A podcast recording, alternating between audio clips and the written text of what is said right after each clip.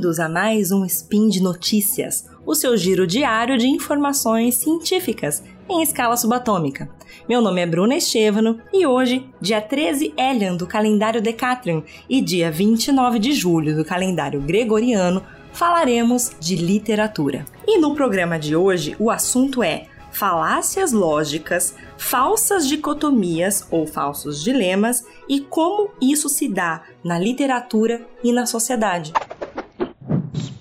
Notícias.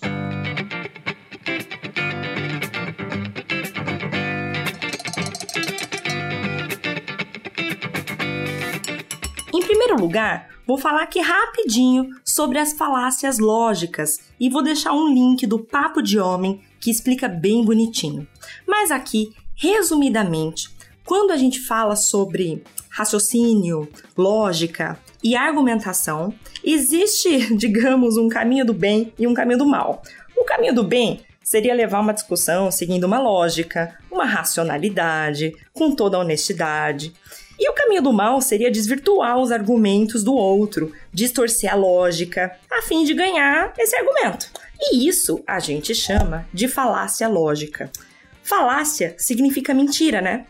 E é essa ideia mesmo, porque isso aqui vai para um caminho desonesto. Lá no link vocês vão encontrar 24 exemplos de falácias lógicas, mas hoje vou focar em uma delas, que é a falsa dicotomia.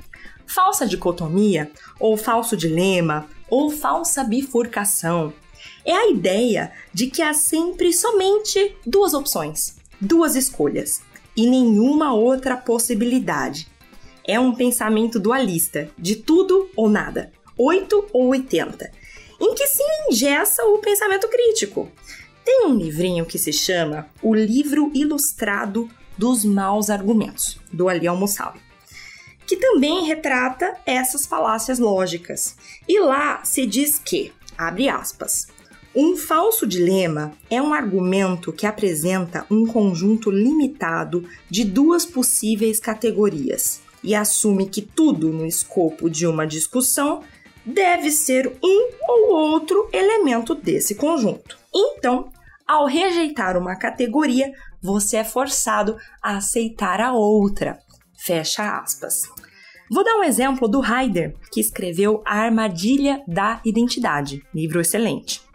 Nesse livro, ele explica que a construção de uma identidade é muito complexa. Ele próprio, o Haider, é um norte-americano, filho de imigrantes paquistaneses. Daí ele conta que depois dos ataques do 11 de setembro, sua identidade se tornou uma questão de segurança nacional. Ele diz, abre aspas, mas como eu poderia responder a esse cenário? Deveria afirmar orgulho orgulhosamente uma identidade paquistanesa fixa? Uma que nunca pareceu se ajustar direito, que pertencia a um lugar do outro lado do mundo? Ou deveria assimilar o mundo de branquidade à minha volta, mesmo que ele fosse racista e provinciano e nunca tivesse realmente me acolhido? Fecha aspas ele se vê pressionado a fazer uma escolha, ou abraçar a sua identidade paquistanesa, ou então abraçar a sua identidade norte-americana. E aqui a gente vê que essa escolha binária, dual, ela é muito artificial, é rasa e falsa, porque não é nem uma coisa nem outra. A identidade é muito mais complexa do que isso. Bom, ainda dentro dessa mesma ideia, eu vou dar um exemplo da literatura para vocês. Eu vou ler um trecho de um conto. Esse conto se chama Girl, tradução menina. É uma palavra só, escrito pela autora caribenha Jamaica Kincaid em 1983. Vamos lá. É assim que você deve sorrir para alguém que você não gosta muito. É assim que você deve sorrir para alguém que você não gosta de jeito nenhum. É assim que você deve sorrir para alguém que você gosta completamente. É assim que você deve arrumar a mesa para o chá. É assim que você deve arrumar a mesa para o jantar. É assim que você deve arrumar a mesa para o jantar ao receber um convidado importante. É assim que você deve arrumar a mesa para o almoço. É assim que você deve arrumar a mesa para o café da manhã. É assim que você deve se comportar na presença de homens que você não conhece muito bem. Assim, eles não vão reconhecer imediatamente a biscate que eu avisei que você se tornaria. Esse é o trecho do conto, pesadinho, né, gente?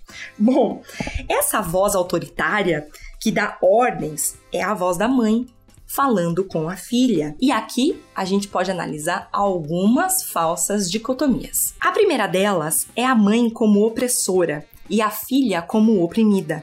Essa ideia de que nas relações alguém manda e outro alguém obedece, desse jeito engessado, em que acaba se estabelecendo uma relação de subserviência, de opressão mesmo. Isso é muito nocivo na relação marido-mulher, na relação pais e filhos e até mesmo num sentido macro na relação entre um país colonizador e um país colonizado, por exemplo. Outra falsa dicotomia desse conto é esse papel que é imposto à menina em oposição ao papel que se colocaria para o menino. Da menina se espera uma dedicação absurda aos afazeres domésticos, que ela aprenda tudo certinho para se tornar a dona de casa perfeita. Enquanto o menino pode brincar, pode estudar, tem esse espaço para se desenvolver, né? Essa é uma crítica fundamental desse conto, que tem como título apenas a palavra menina, para mostrar como essas imposições são injustas. Ainda, outra falsa dicotomia aqui é a da boa moça versus a biscate. Em inglês, esse conto eu mesma traduzi, é, eles usam a palavra, ela usa a palavra slut. Essa voz autoritária da mãe no conto, é, ela alerta, né? Faça X, Y, Z coisas para que você não se torne a biscate que eu avisei que você se tornaria. Então aqui a gente poderia refletir sobre o significado da tal da boa moça. Qual é essa ideia, né? Porque não tá tão clara. E o significado do que seria a biscate. Essa discussão daria pano para manga, então a gente pode colocar o que já fica claro que a boa moça tem uma conotação positiva e a biscate tem uma conotação negativa. E se você é mulher, você vai ser uma coisa ou outra, porque só existem essas duas opções, que são totalmente diferentes uma da outra, e não existe nenhuma outra. Isso é falsa dicotomia. É uma falsa ideia, bastante reducionista, de que só existem dois caminhos a seguir e nada mais. Na literatura, vocês vão encontrar inúmeros exemplos de falsas dicotomias que os autores fazem uso justamente para mostrar, de forma crítica, como as mesmas são sufocantes, o quanto elas impedem o raciocínio crítico e o pensamento livre. Esse discurso reducionista tem como objetivo a manutenção do status quo é, e de uma sociedade desigual. Por isso, é importante questionar sempre. E para terminar, eu deixo como desafio para vocês pegar o que quer que você esteja lendo nesse momento e ver se de repente aparece ali alguma falsa dicotomia, agora que você já sabe o que é isso. Por hoje é só. Lembro que os links estão no post. Deixa lá também seu comentário, elogio, crítica, o que você quiser. Lembro ainda que esse podcast só é possível de acontecer por conta do seu apoio no patronato do Zacast. Um grande abraço e até a próxima!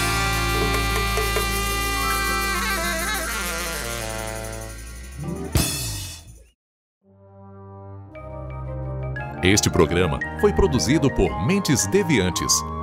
deviante.com.br.